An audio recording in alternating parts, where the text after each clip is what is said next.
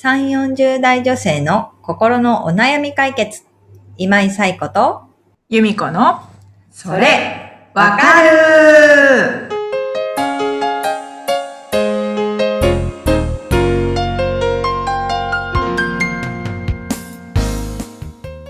はい。ということで、えー6月第2週のそれわかるが始まりました。皆さん今日もよろしくお願いします。こんにちは。はい。ということで、えー今日もお悩みお寄せいただきましたので、ゆみこさんご紹介をお願いします。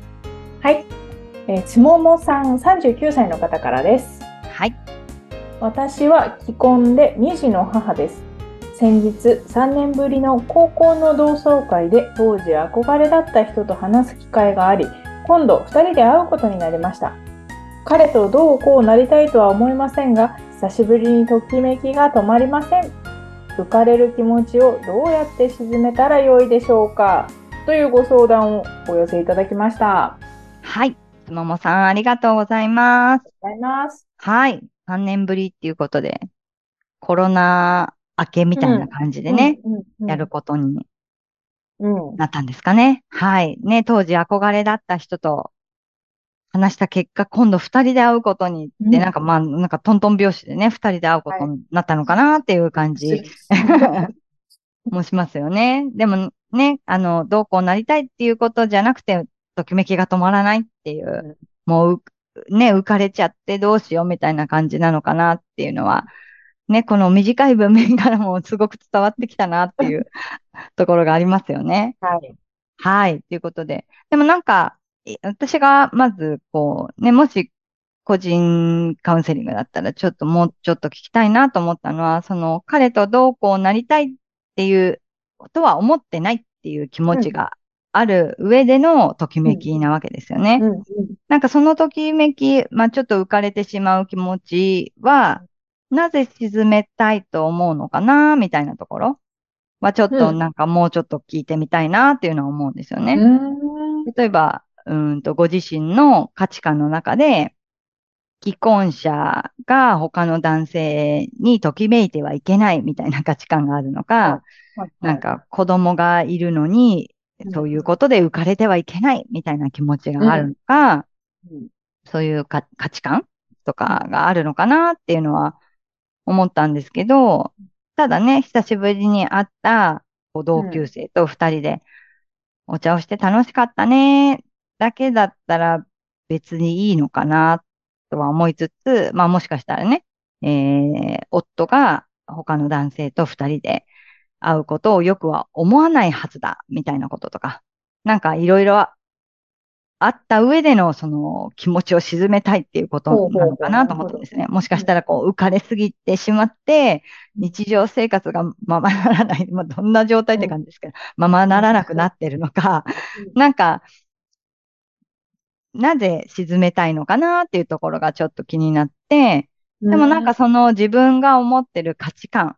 で、それが、かつ大事にしたい価値観。人生の中で、こう大事にしたい価値観なのに、自分がそこと矛盾しているような感情を抱いてたり、行動してたりすることに対してうん、その気持ちを沈めたいって思うのであれば、なんか物理的にこう、ちょっと、いろいろ対策はん練ることができるのかなと思ったんですね。例えば、さっき言ったみたいに、既婚女性が、えー他の男性と会うことは良くないみたいなことを思って、ね、自分の価値観の中にある中で、自分は既婚女性であって、他の男性と会おうとしてるわけですよね。だからもう価値観と矛盾する行動をしてるから、やっぱり自分の中で、ダメダメって思ったりするわわけですよね。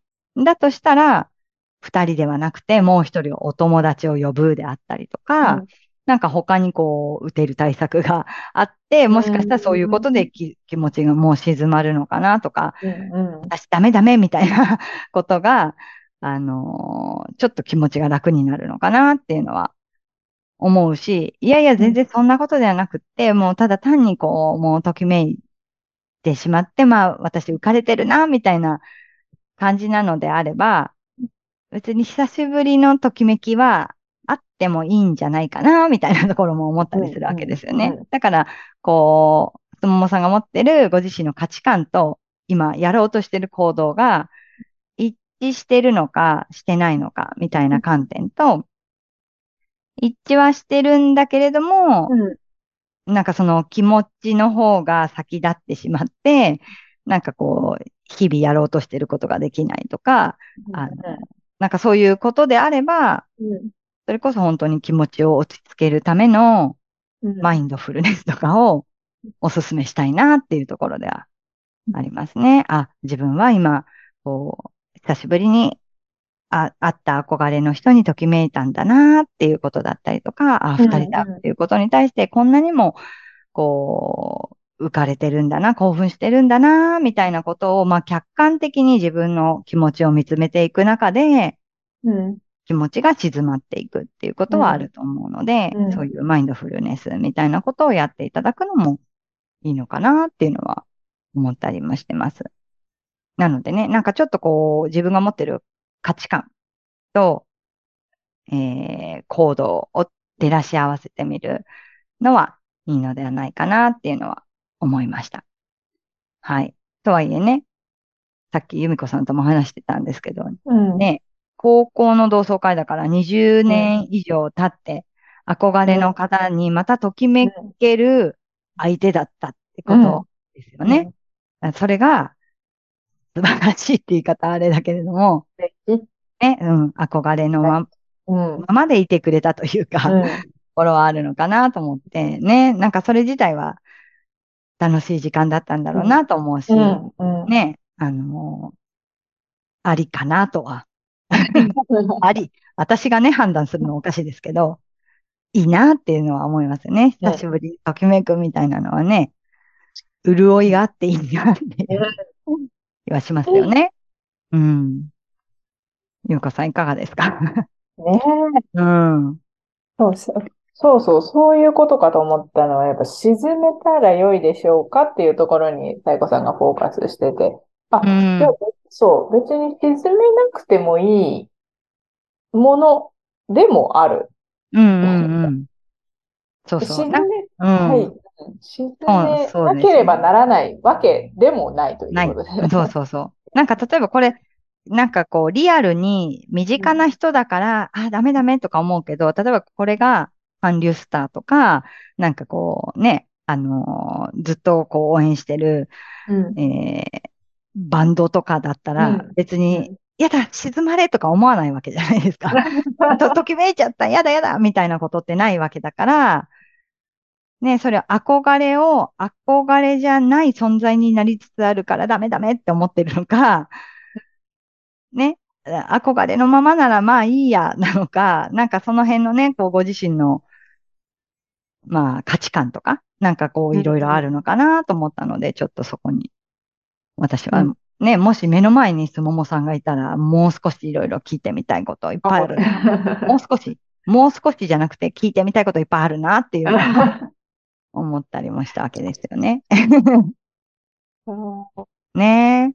うん。まあでも、憧れだった人に二十数年ぶりに会ってやっぱりときめくってすごいなっていうのはうん。すごいね。思いますよね。うん。うん、大体おじさんになってますもんね。自分もおばさんになってるけど。人のこと言えない感じになっちゃうから、そう。ね、でもお互いにこうまた二人で会おうねってなれるうん。感じがね、いいなって思うし。うん。うんえちょっと、そのもさん、ご自身の振り返りをしながら、そうですね。う気ん持ちとも向き合っていただけたらと思います。気持ちと向き合うってことですね。そうですね。はい。はい。ということで、このポッドキャストでは、えー皆様からのお悩みをお寄せいただいています。ゆめこさん、ご紹介をお願いします。はい。番組では皆さんからのお悩みをお待ちしております。番組ポッドキャストの各エピソードページに、リブラボラトリー公式 LINE の URL を載せています。公式 LINE を登録後、メニュー画面よりおなお悩みを投稿してください。皆様からのお悩みお待ちしています。ということでね。はい。だいぶ季節も、まあ、暖かくなってきたというかね。今年なんか、あ暑いですよね。暑い。春先からなんか暑い日もありましたね。ねえ、なんか夏、あっという間に初夏。ねえ、今年の夏暑いってなんかちょっとちらりと聞いて、あーって、はーって思って、思ってるんですけどね。でも、まあなんかいい季節にはなってきてると思うので、皆さんまた元気に過ごしていけたらと思います。ということで、本日もありがとうございましたあ。りがとうございました。はい。皆さんさようなら、また来週。さようなら。